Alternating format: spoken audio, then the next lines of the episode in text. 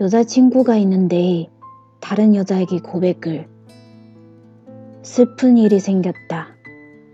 뭐가 슬픈 일이냐 하면 그녀가 나를 좋아한다는 사실.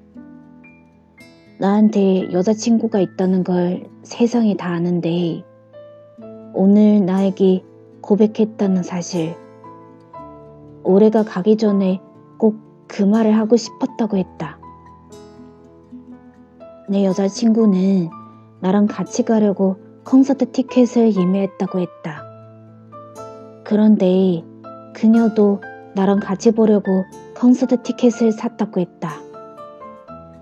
문제는 콘서트 날짜와 장소가 모두 같다는 사실. 하지만 문제는 그것만으로 끝나질 않는다. 내가 지금의 여자친구를 사귀기 전 내가 그 여자아이를 좋아했다는 사실이다. 그녀와 함께하기를 바랐고 그녀와 오래 만났기를 바랐다. 하지만 그녀는 내 마음하고는 아무 상관없는 줄 알았다. 그녀는 내게 차가웠으니까. 그녀는 다른 것을 보고 있었으니까. 오늘은 난 고백을 받았다.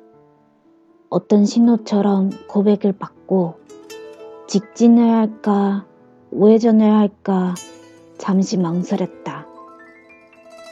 고민했다는 사실. 난 그 사실이 슬픈 거다.